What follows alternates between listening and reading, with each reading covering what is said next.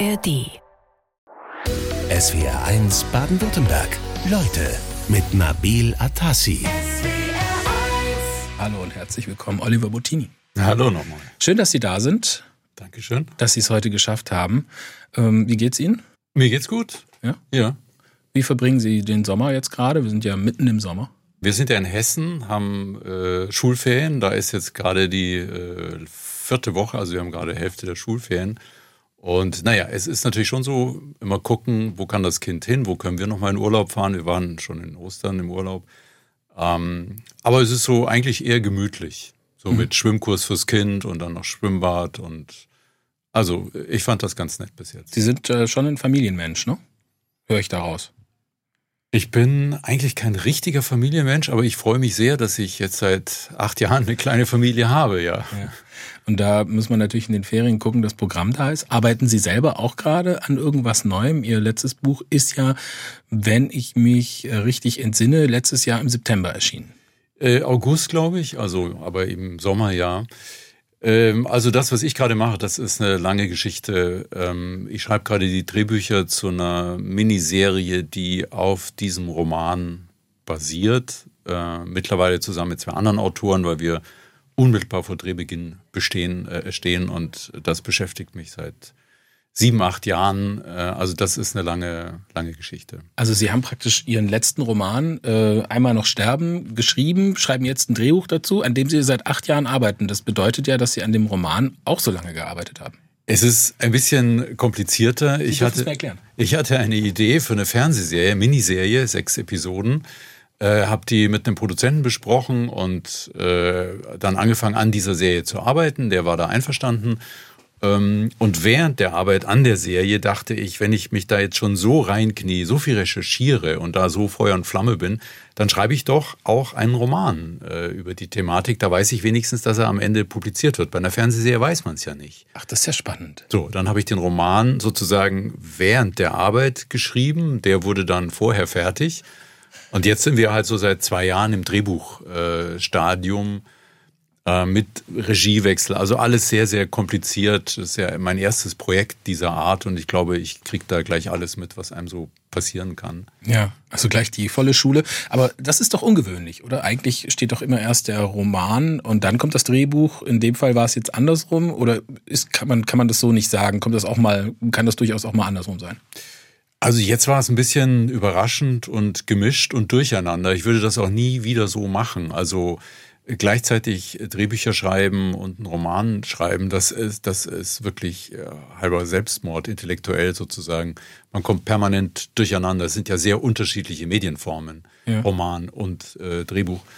Ich würde es nie wieder so machen, würde es niemandem empfehlen, aber so ist es gelaufen und äh, immerhin ist der Roman da und das finde ich wunderbar und dass die Serie jetzt gedreht wird, finde ich natürlich auch wunderbar. Ja. Jetzt müssen wir mal gucken, wie sie wird. Also sie wird gedreht. Ja. Das ist äh, schon mal sicher. Das heißt, wir werden sie irgendwo im, im TV, Bewegtbild, kann ja heutzutage gar nicht mehr Fernsehen sagen, weil es könnte ja in der Mediathek sein oder sonst wo, ähm, sehen. Es ist tatsächlich für die Mediathek eine Produktion, wird dann anschließend natürlich auch im äh, linearen Fernsehen laufen, ähm, aber ist eigentlich jetzt erstmal für die Mediathek produziert. Drehbeginn ist im Oktober. Also so Gott will, äh, wird das klappen und wird sie dann auch laufen, ja. Herr Bottini, für äh, einmal noch sterben gab es den Stuttgarter Krimi-Preis, Sie haben es vorhin gesagt.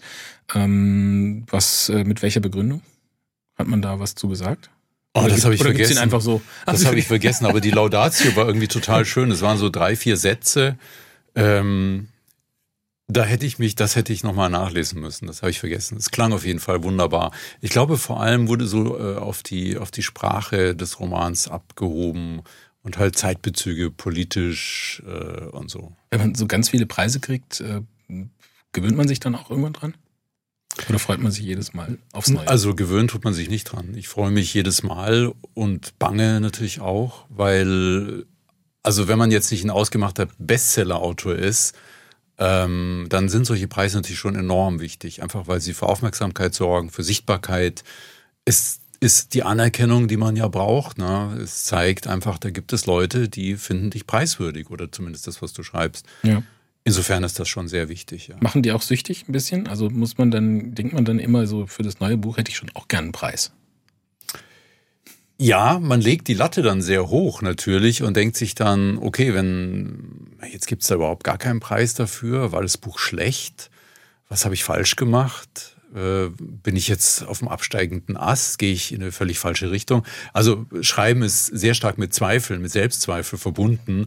Und das ist dann so ein Einfallstor für Selbstzweifel. Ja, natürlich. Ist mhm. blöd, aber es ist so. Sie haben es vorhin gesagt, mit Ihrem letzten Buch Einmal noch sterben, da lief es irgendwie andersrum, weil Sie jetzt zum ersten Mal an einem Drehbuch für einen äh, Fernsehfilm oder ähnliches schreiben. Serie. Serie.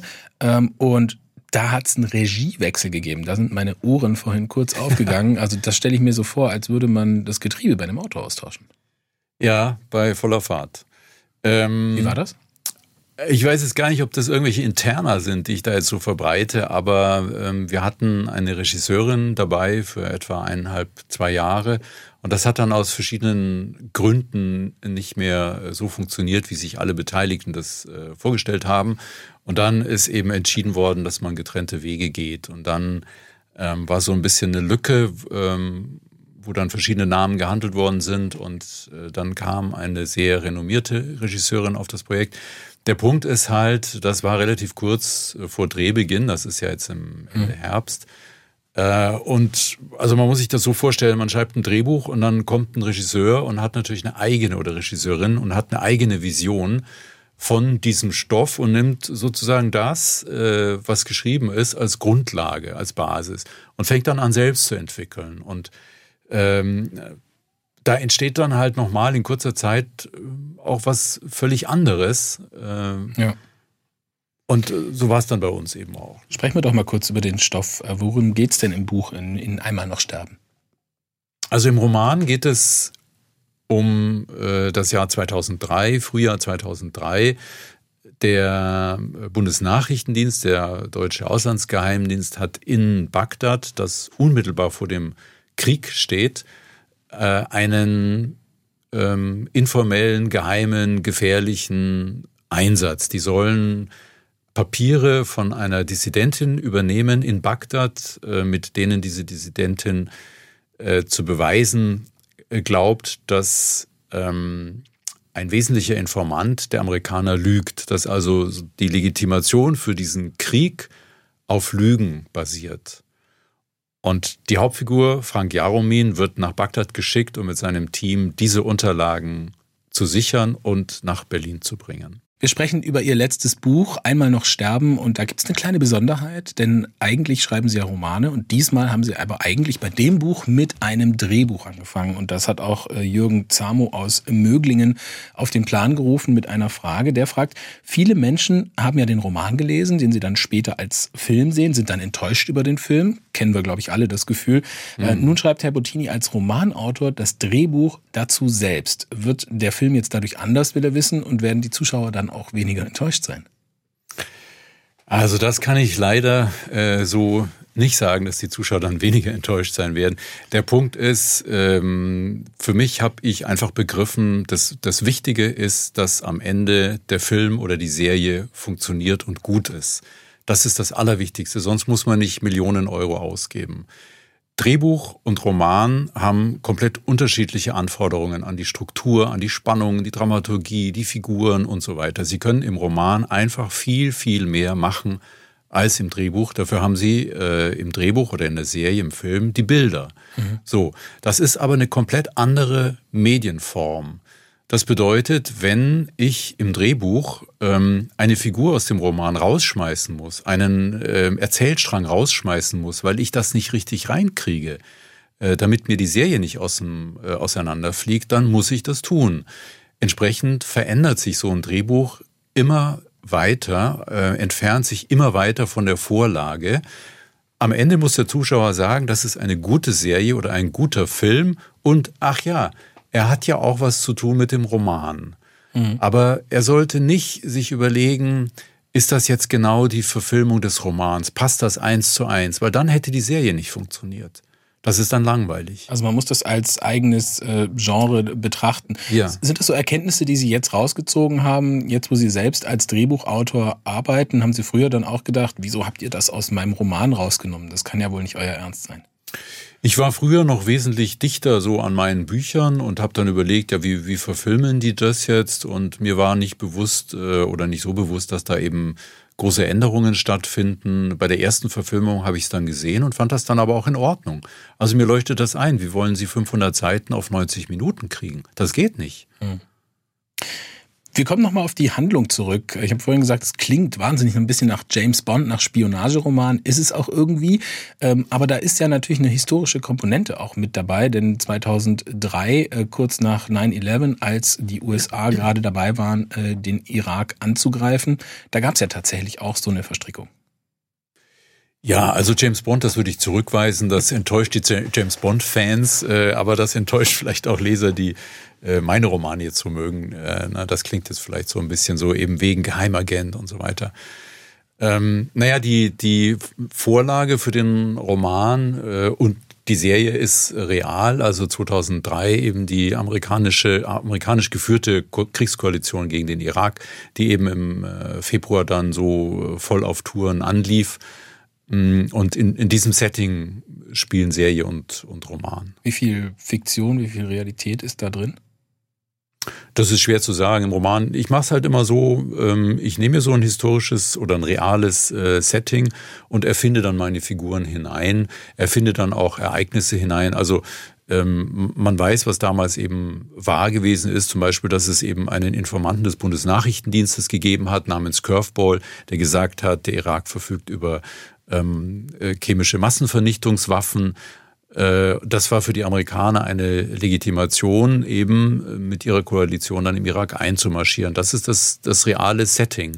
Man weiß äh, oder hat dann später auch herausgefunden, dass dieser Informant Curveball gelogen hat. Das hat nicht gestimmt. Ja. So und ich habe dann halt jetzt einen, einen Agenten hinein erfunden, BND-Agenten, der ähm, zu einem Zeitpunkt nach Bagdad fährt, als in Bagdad eben keine Deutschen vor Ort waren. So, das ist dann so meine schriftstellerische Freiheit. Wollten Sie da auch mal so einen BND so ein bisschen in diese Romanwelt einführen? Als ja eher so, weil wir ja eher so Spionageromane, die würden wir eher mit der CIA oder MI6 oder so verknüpfen, aber nicht mit dem BND. Naja, ich habe mich halt äh, lange gefragt, warum gelingt es uns Deutschen nicht, äh, süffige, interessante, spannende, attraktive Thriller zu schreiben. Also natürlich gelingt es gelegentlich.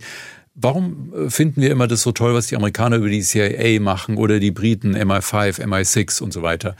Ähm, das liegt an uns Autoren natürlich, weil die Geschichten sind ja da. Der Bundesnachrichtendienst ist ja in ganz viele Skandale oder äh, schlimme Geschichten, tragische Geschichten verwickelt. Da gibt es ja ein riesengroßes Füllhorn an Geschichten und Stoffen. Wir müssen nur zugreifen und wir müssen es halt gut aufarbeiten. Und das ist halt mein Versuch. Mord im Zeichen des Zen. Das war 2005. Sowas wie Ihr Durchbruch, Oliver Bottini. Kann man das so sagen?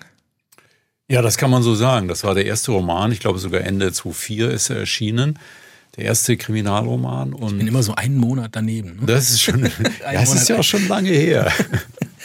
okay.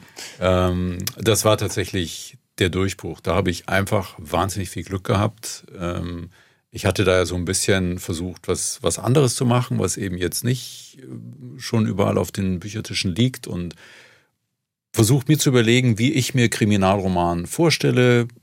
Und das ist dann eben bei rausgekommen. Und dann hatte ich das Glück, dass äh, viele Leute das gut fanden und Journalisten auch äh, natürlich darauf aufmerksam geworden sind. Und das war tatsächlich ähm, der Durchbruch. Ja. Aber Sie haben da ja auch so ein bisschen zwei Leidenschaften miteinander vermischt. Sie meinen Buddhismus ja. und also ich würde ich würde jetzt mal nicht sagen Buddhismus, sondern eher so fernöstliches. Das hat mich äh, schon lange lange lange fasziniert. Äh, ich habe in den 90ern in München Kung Fu und Qigong gemacht und ich habe später Yoga gemacht. Jetzt mache ich in, in Frankfurt wieder äh, Kung Fu und Zen-Buddhismus hat mich eine ganze Weile lang begleitet, auch so in meinen als später Teenager in meinen 20er Jahren. Das fand ich ganz, ganz faszinierend. Also das ist halt dann immer so verbunden natürlich auch mit Versuchen, in sich hineinzuhören. Wer bin ich eigentlich? Und äh, kann ich mich in irgendeiner Form spüren? Kann ich mich verändern? Na, also so eine, ja. so eine Art Selbsterkenntnis. Meditieren Sie dann auch? Nein, ich habe immer wieder mal ein bisschen meditiert, aber sehr laienhaft. Und das, das ist, glaube ich, dann eher nichts für mich, dieses Stillsitzen. Sie haben ja, Sie hätten ja dann durchaus weiter in diese Richtung gehen können und sage ich mal so dieses Fernöstliche zu Ihrem Markenzeichen machen können. Das haben Sie aber nicht gemacht.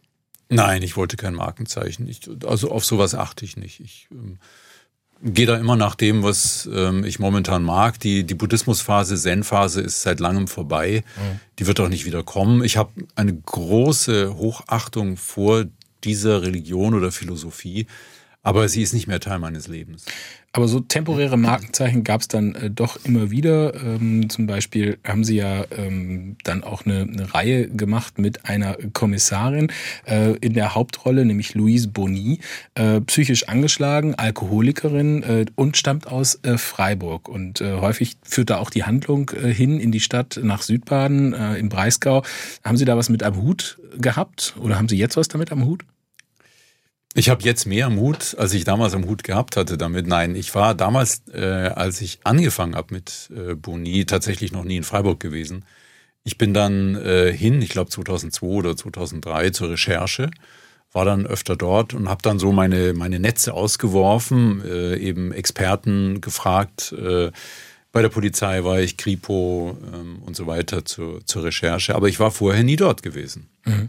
Sie haben da ja schon so ein bisschen Neuland betreten, auch mit dieser Figur Louise Boni, die so ein bisschen brüchig ist äh, und Alkoholikerin. Und da haben Sie auch bewusst sich damals für eine Frau entschieden. Da wurde dann auch ganz viel drüber gesprochen. War das äh, so, so, so ein äh, Trick, um die Aufmerksamkeit auch zu erregen? Oder hatten Sie einfach Lust auf eine weibliche Hauptfigur? Also ein Trick war das nicht. Das, beim Trick weiß man ja nie, ob es funktioniert. Also das ist irgendwie immer ziemlich albern, finde ich, so mit Tricks zu arbeiten. Ähm, nein, mich hat das, mich hat's interessiert. Ich hab, ich habe an mich selbst als Leser gedacht und mir eben gedacht, ich kenne so wahnsinnig viele Kriminalromane und fast alle haben Männer als Hauptfiguren. Das, das finde ich dann irgendwo auch ein bisschen öde. Wo soll ich da noch eine interessante Figur hinsetzen, erfinden? Äh, und dann kam ich halt auf, äh, halt, warum nicht, nicht eine Frau? Also einfach auch um naja, den weiblichen Blick ein bisschen auszutesten, natürlich für mich und ähm, aber auch ähm, die Geschlechterparität irgendwie ein bisschen zu unterstützen. Ja. Also damals waren ja ähm, ein, ein Drittel der äh, Schutzpolizisten waren Frauen und ein Sechstel der Kripo-Beamtinnen waren Frauen. Also na, Anfang der 2000er. Mhm. Also das war ganz furchtbar. Heute hat sich ein bisschen verändert. Mm, und ich fand das einfach für mich auch als Autor interessant, so eine brüchige, alkoholkranke Frau in diese Welt hineinzusetzen und zu mhm. gucken, was mit ihr passiert. Sechsmal deutscher Krimipreis, Stuttgarter Krimipreis, Krimipreis von Radio Bremen und, und, und. So ausgezeichnet ist der Krimiautor Oliver Bottini und ist heute in SWR 1 Leute. Herr Bottini, waren Sie Büchern eigentlich schon immer zugeneigt? Ja, ich habe als Jugendlicher wahnsinnig viel gelesen. Äh, tagelang, nächtelang. Das war für mich ein, ein sozusagen ein Riesenhobby. Mhm, ich habe mit 14 ungefähr angefangen zu schreiben, also in Anführungszeichen natürlich äh, mhm. Gedichte, Kurzgeschichten, alles, was mir so in den Sinn kam. Also das hat mich eigentlich von äh, schon sehr früh an begleitet, vor allem die, die Lektüre. Ich habe enorm viel gelesen, habe, naja, Mittlerweile lese ich eigentlich kaum noch, weil ich irgendwie nicht mehr dazu komme und auch nicht mehr, ich weiß es nicht, irgendwie steht da was dazwischen. Ja, was steht da dazwischen? Naja, das hängt sicherlich mit meinem Dasein als Autor auch zusammen, mit meinen, mit meinen Ansprüchen an, an Text. Ich kann ich kann keinen Roman mehr lesen, wo ich das Gefühl habe, da stimmt die Sprache irgendwie für mich nicht. Mhm. Das ist natürlich extrem subjektiv, aber mhm. ähm, das passiert mir leider bei 95 Prozent der Bücher. Also Sie haben dann das Buch in der Hand, wollen, aber legen es dann wieder weg. Ja, ich bin guten Willens und dann funktioniert es irgendwie nicht. Ganz oft ist es bei Übersetzungen so, dass ich dann auf einer Seite irgendwie drei, vier, fünf Wörter finde, die einfach nicht idiomatisch deutsch sind, sondern die halt, wo man einfach merkt, der Text ist übersetzt. Ähm, ich habe ja auch also seit Mitte der 90er lange Jahre als ähm, Manuskriptredakteur gearbeitet, also Bücher bearbeitet. Also so diese filigrane Textarbeit, das ist halt mir irgendwie in Fleisch und Blut übergegangen. Deswegen merke ich sowas. Mir fällt das einfach auf. Und dann lege ich es weg. Sie legen sehr großen Wert auf Sprache, da kommen wir hoffentlich gleich nochmal drauf zu sprechen. Ähm, als Sie so angefangen haben zu schreiben mit 14, äh, haben Sie da schon gemerkt, ich, ich kann das irgendwie, weil ist ja kein Automatismus hin, wenn ich sagen darf, von der Leseratte äh, hin zum, zum Schreiber. Ähm, nicht unbedingt so, dass das alle machen. Leseratten gibt es viele oder gibt es überhaupt noch viele? Also Sie haben ja auch ein Kind. Ist das auch schon eine Leseratte? Oder? Nee, der ist leider noch keine Leseratte. Aber den kriege ich noch dazu. Alles klar, hiermit offiziell mitgeteilt. Äh, nee, aber ähm, haben Sie das schnell gemerkt? Also ich, ich kann das irgendwie? Nein, ich habe ich glaube, es war für mich eine Notwendigkeit. Es war eine große Lust. Äh, mein erster Text war ein Gedicht zur Hochzeit eines Onkels. Ähm, und dann habe ich einfach weitergeschrieben. Und zwar immer Kurzgeschichten so im Setting der Autoren, die ich geliebt habe. Zum Beispiel Gabriel Garcia Marquez. Ich habe eine Weile lang Kurzgeschichten geschrieben, die haben in Südamerika gespielt. So, oder Henry Miller, Jack Kerouac oder was da alles war. Meine Geschichten waren dann immer ein Abklatsch äh, dieser, dieser Autoren.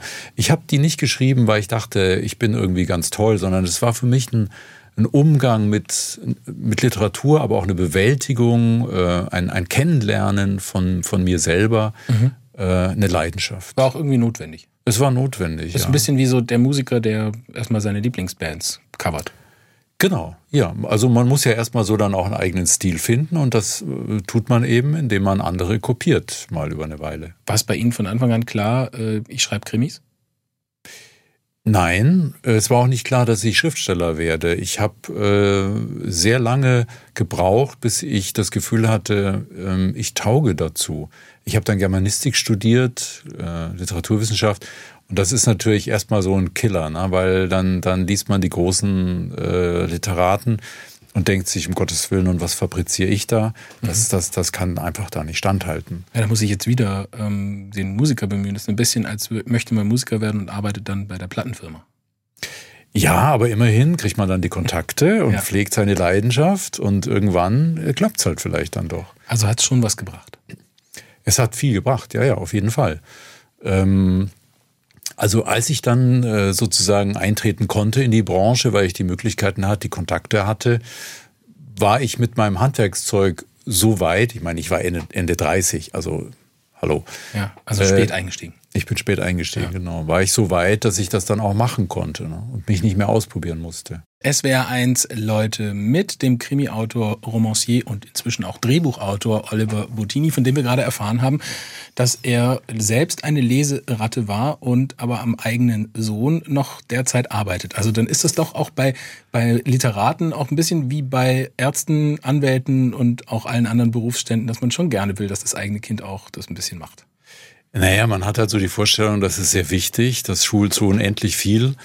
Ähm, ich lese ihm sehr viel vor und dann soll er doch bitte jetzt irgendwie auch mal gerne selber lesen und nicht gleich, also ohne das selber lesen, den, den Schritt äh, zum, zum Display-Konsum machen, also Tablet oder Handy oder sonst irgendwas. Mhm. Ähm, Sehen Sie da auch ein bisschen das Problem begraben, also dass man mit den, mit den Displays eher vom Lesen wegkommt? Also die Versuchungen schon in der Grundschule sind einfach enorm. Also der hat noch kein Handy, der ist jetzt, wird jetzt acht. Ähm, aber ein Tablet und was da in der Schule an ihn herangetragen wird, die bewegen sich ja nur noch in diesen Universen. Ähm, aber es gibt auch viele Kinder, die tatsächlich noch lesen. Und ähm, jetzt gucken wir mal. Ich will ihn, ich will ihn nicht zwingen und damit was verderben. Mhm. Aber ich wäre schon sehr froh, wenn er dann auch gerne mal liest. Ja, in den neuen Medien steckt ja auch durchaus eine, eine Chance. Aber wenn Sie jetzt Ihr Sohn äh, fragen würde, ich, ich bin jetzt Literatur interessiert, Papa, du schreibst doch Krimis, sag mir doch mal, was einen guten Krimi ausmacht. Ah, dann würde ich sagen, mein lieber Sohn, da musst du eine eigene Vision entwickeln. Du musst dir überlegen, was soll denn so ein Krimi für dich haben? Was ist dir denn wichtig? Mhm. Ähm, also für mich ist eben immer sehr wichtig, das würde ich meinem Sohn jetzt so nicht sagen, äh, die Sprache, der Stil. Ähm, für mich ist Kriminalliteratur ein Teil der Literatur und äh, deswegen durchaus auch mit Anspruch behaftet. Also für mich als Leser, für mich als Autor. Ja. Ähm, natürlich muss es spannend sein, wenn es schon ein Krimi oder Thriller ist. Ich finde wichtig, dass die Figuren komplexe Charaktere sind, dass sie nicht so schwarz-weiß gemalt sind, sondern dass sie gute und schlechte Seiten haben, dass das einfach richtig komplexe Menschen sozusagen sind. Und mich interessiert eben auch immer, das ist eigentlich auch fast schon das Wichtigste, ein Hintergrundthema, gerne ein politisches, also sei es nun eben Irakkrieg oder im Roman vorher war es Landgrabbing oder Rüstungslieferungen nach Algerien, was auch immer. daran arbeite ich mich dann ab. Damit sind wir ja eigentlich auch schon bei Oliver Bottinischen Werkzeugkasten eigentlich angekommen. Das ist das, was in ihren Krimis auch drinsteckt. Ne? Also diese Mischung aus äh, Zeitgeschichte, der sie sich nähern, meistens mit etwas zeitlichem Verzug. Aber diese Sprache, auf die würde ich gerne nochmal äh, hinaus, weil sie so viel Wert auf gute Sprache legen. Und das wird ja auch bemerkt, also von, den, von der Kritik bemerkt. Ähm, wie gehen Sie ran? Also wie haben Sie selber überhaupt den Zugang zu einer guten Sprache gefunden, äh, für sich definiert und dann gesagt, so arbeite ich das dann in meine Romane ein? Ich glaube schon, dass das dadurch gekommen ist, dass ich halt sehr viel gelesen habe als, äh, als Jugendlicher, als ähm, später dann auch, also bis weit in meine 30er hinein habe ich äh, Romane verschlungen und das, das prägt natürlich dann. Und. Ja, aber das dann auch umzumünzen. Also dies eine ist ja. ja. die Rezeption, das ist der Schlüssel, sagen Sie, zur guten Sprache. Mhm. Man muss es ja dann auch ummünzen in die eigene Verwendung. Ich habe da keinen Baukasten, sondern ich habe äh, im Kopf ein, so eine Sounderwartung sozusagen. Also wenn ich, äh, nehmen wir mal an, ich, ich schreibe einen Absatz, dann klingt der in meinem Kopf erstmal blöd. Mhm. Ähm, dann überarbeite ich ihn immer und immer und immer wieder, bis ich das Gefühl habe, okay, jetzt ist da so ein Sound, es ist eine Atmosphäre da. Äh, und dann, dann habe ich das Gefühl, ich bin auf dem richtigen Weg. Ne? Aber das kann ich jetzt nicht irgendwie ähm, grammatikalisch erklären oder, also ich weiß natürlich, ich mag gerne kurze Sätze zum Beispiel. Ähm, aber es ist eher eine Soundfrage, die, dann ist natürlich auch immer noch der Punkt, es muss zur Figur passen. Also nicht nur die Figurenrede, sondern eben auch der Erzähltext. Das, mu das muss alles irgendwie zu dieser Figur passen. Also ich sehe schon, so eine Allgemeingültigkeit äh, gibt es da gar nicht, sondern das ist eine sehr persönliche Herangehensweise. ja. SWR1 Leute heute Vormittag mit Oliver Bottini. Der hat schon eine ganze Menge viel beachtete Krimis äh, geschrieben. Und diese Krimis, die werden ja gelesen wie verrückt. Wie können Sie sich diese Faszination an Crime, an Krimis erklären? Naja, das ist ähm, sozusagen die alte Frage. Ähm, wir lassen uns gerne natürlich in äh, Spannung setzen, in Anspannung setzen, in Gefahren bringen, ohne es selbst äh, zu erleben. Das ist ja sehr bequem. Ähm, also wir gehen emotional natürlich schon so auf eine Achterbahnfahrt mit Kriminalromanen. Ähm, und auf der anderen Seite glaube ich schon, dass auch äh, eine große Rolle spielt. Am Ende ist wieder alles gut. Das heißt, äh, wir sehen, wie die Welt auseinanderfliegt und ins Chaos driftet. Und dann gibt es in der Regel ein oder zwei Ermittler, Ermittlerinnen, die dann alles wieder so halbwegs zumindest zusammenfügen. Und das gibt ja auch ein Gefühl der, der Befriedigung. Die Welt ist eben doch irgendwie halbwegs in Ordnung. Mhm. Äh, mögen Sie auch Krimis, wo die Welt auseinanderfällt und dass dann man den Leser, die Leserin damit auch dann so zurücklässt? Oder würden Sie sagen, das kommt für mich nicht in Frage? Ich mag das eigentlich lieber, ja, weil das ist ja dann irgendwie doch realistischer. Die Welt ist ja nicht so schön. Wie versetzt man sich eigentlich als Krimi-Autor? Sie machen jetzt auf mich einen sehr aufgeräumten, äh, gut sortierten und liebenswürdigen Eindruck. Aber wie ihre, in ihren Romanen, da geht es teilweise wirklich übel zur Sache. Also da gibt es auch Gewalt, Brutalität. Wie versetzt man sich in diese geistige Welt, dass man so diese, diese, diese Handlungen erschaffen kann? Muss man sich da irgendwo ausklinken oder wie macht man das? Ausklinken in dem Sinne, dass ich mich natürlich sehr stark konzentriere. Also ich tauche dann da tatsächlich ein und äh, bin dann für ein, zwei Stunden am Stück sozusagen äh, einfach sehr tief in meinen Gedanken drin und kann das auch nicht haben, wenn dann mal die Tür aufgeht und irgendjemand reinkommt und irgendwas will, weil ich äh, den Weg zurück einfach dann nicht mehr finde. Also ich bin dann tatsächlich extrem tief irgendwo drin. Mhm. Ähm, also Sie leben dann auch in Ihrer Romanwelt mal für eine kurze Zeit. Ich lebe und fühle dann so ein bisschen in meiner Romanwelt. Ja, jetzt vielleicht nicht in den brutalen Situationen oder Figuren, aber so überhaupt in den Emotionen, die da äh, gespielt werden, da lebe ich schon drin, ja. Quälen Sie sich da selber? Manchmal, wenn Sie dann diese Gewaltszenen aufschreiben müssen, dass Sie dann sagen, uh, das erschaudert mich irgendwie selbst. Ich habe in meinen Romanen eigentlich sehr wenig Gewaltszenen. Ähm, also ich beschreibe das ja nicht sehr ausführlich. Ich deute vieles an ähm, ich lasse die, die, die Leser dann zurück mit dem, äh, was passieren wird. Das, das wissen die Leser dann natürlich. Äh, es gibt in dem letzten Roman, ähm, Tod in stillen Winkeln des Lebens, da ist, äh, ich glaube, zum ersten Mal überhaupt habe ich ein, eine Mordszene beschrieben, weil ich das für nötig befunden habe. Mhm. Ähm, wir haben da, wir, wir, sind mit einem sehr gemächlichen, äh, schon etwas älteren Kommissar reingegangen, der ganz andere Probleme hat, wann er in Rente gehen muss, etc., an das er nicht will. Und da wollte ich einen Kontrapunkt setzen. Das Kapitel danach. Wer ist, ist wir eigentlich? Äh, wir Leser. So. okay. Ich dachte, Sie hätten da vielleicht mit jemandem zusammen. Nee, nee, nee. Also ich meine tatsächlich mich und die anderen Leser. ähm, äh, die, äh, unsere SWR1-Hörerin Heike Schenk, die hat eine Frage und zwar auch äh, zur Recherche. Ist die Recherchearbeit bei einem Krimi, äh, wie eindeutig muss die eigentlich sein? Denn sie hat neulich einen Krimi aus ihrer Heimat Baden-Baden gelesen und da hat sie einen Fehler festgestellt. Ähm, das, äh, da hat sie das Gefühl, mhm. das sollte doch eher stimmen. Also mhm. wie, wie, wie ist das bei Ihnen? Ja, das sehe ich genauso. Also gerade bei Kriminalromanen finde ich, muss äh, das äußere Setting, wenn man es schon realistisch oder real gestaltet, stimmen. Da muss man sich Mühe geben. Also die Straßennamen dürfen nicht falsch sein, auch wenn das jetzt äh, banal klingt. Das muss einfach richtig sein. Der Leser muss sich darauf verlassen können. Das finde ich enorm wichtig. Und genauso bei, bei anderen Recherchedetails, wenn es äh, komplexer oder ähm, historisch oder so wird, dass das, was ich behaupte, das richtig ist, das muss auch richtig sein. Oliver Bottini ist bei uns in SWR 1, Leute, Krimi-Autor, der schon viel rumgekommen ist und viel recherchieren musste für seine Krimis. Zum Beispiel, wenn ich dran denke, ein paar Tage Licht von 2014. Da sind sie nach Algerien gereist, um dort Recherche zu machen. Können Sie uns mal mitnehmen auf so eine Reise? Also, was machen Sie da? Saugen Sie da alles auf, spontan, oder sind das ganz straff durchkalkulierte Arbeitsreisen?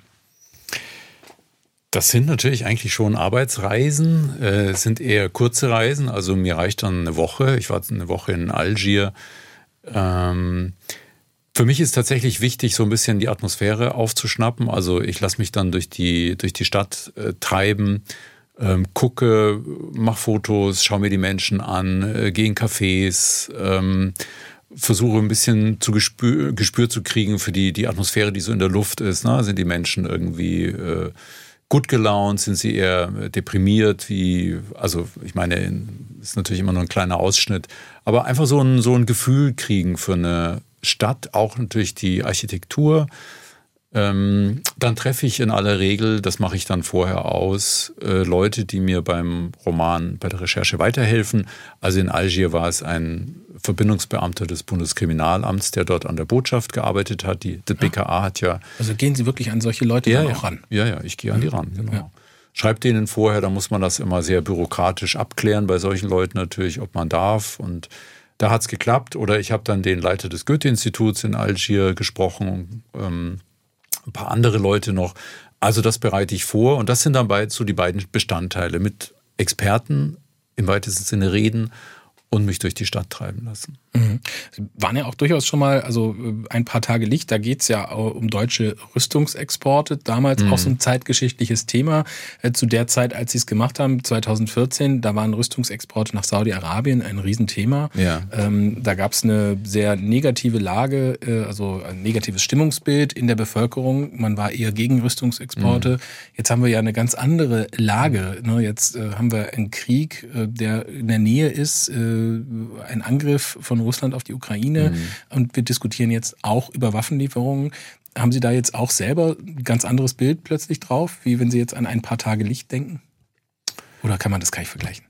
Also ich würde das jetzt mal bitte nicht vergleichen. Das ist, das ist damals noch eine andere Zeit gewesen. Das war ja irgendwie äh, auch noch eine ein bisschen harmlosere Zeit für uns jetzt aus deutscher Sicht. Oder ich habe das so empfunden. Na, natürlich sind all die schlimmen Dinge schon angelaufen und äh, gelaufen. Aber äh, Deutschland war noch nicht so unmittelbar mm, oder indirekt beteiligt, wie es das jetzt ist. Mhm. Das war damals schon noch Luxus, sich über, Lux äh, sich über Waffenlieferungen nach Algerien, also ein Land, das keine Demokratie war, äh, aufzuregen. Na, heute, kann, ich weiß nicht, äh, ich kann das nicht in einem Satz beurteilen. Natürlich sehe ich es anders. Wir haben viele Erfahrungen gemacht, die uns in eine andere Richtung weisen. Ähm, aber ich denke, man muss es immer noch sehr, sehr gut äh, sich überlegen, was man liefert, weil irgendwann, also ich bin davon überzeugt, wir werden in den nächsten 20 Jahren in einem großen Krieg enden und alles, was jetzt passiert, sind die Zwischenschritte auf dem Weg dorthin. Ähm, ich sehe nirgendwo einen wesentlichen Politiker oder wichtigen Menschen, der dasteht und ganz laut schreit, Leute, wir müssen Krieg in Europa verhindern, Krieg beenden, wir müssen Weltkrieg verhindern. Wie machen wir das? Es geht, also in den USA haben sie schon die Militärs, die sagen. Wobei unsere Waffenlieferungen in der Vergangenheit ja dadurch begründet werden, dass ja. man eben genau das verhindern möchte. Und dann sind es die Panzer, dann sind es die Marschflugkörper und dann sind es die Jets.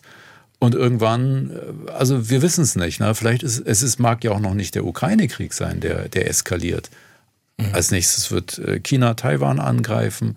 In den, in den äh, USA gibt es die Militärs, die sagen, Europa soll sich selbst um die Ukraine kümmern, weil Amerika muss sich auf den Krieg gegen China vorbereiten. Mhm. Wir laufen dahin und es gibt nicht genug Leute, die Stopp rufen. Ich muss ja sagen, dass ich hoffe, dass Ihre Einschätzung nicht der Realität entsprechen wird und sie Unrecht behalten damit. Ja, ähm, werden, so. Sie, werden Sie sich in, in einem Ihrer nächsten Romane dann wahrscheinlich jetzt auf diese Zeit beziehen, äh, mit dem, mit dem Ukraine-Krieg, mit dem russischen Angriff und der Lage jetzt in Europa? Wird das das nächste sein, was Sie beschäftigen wird?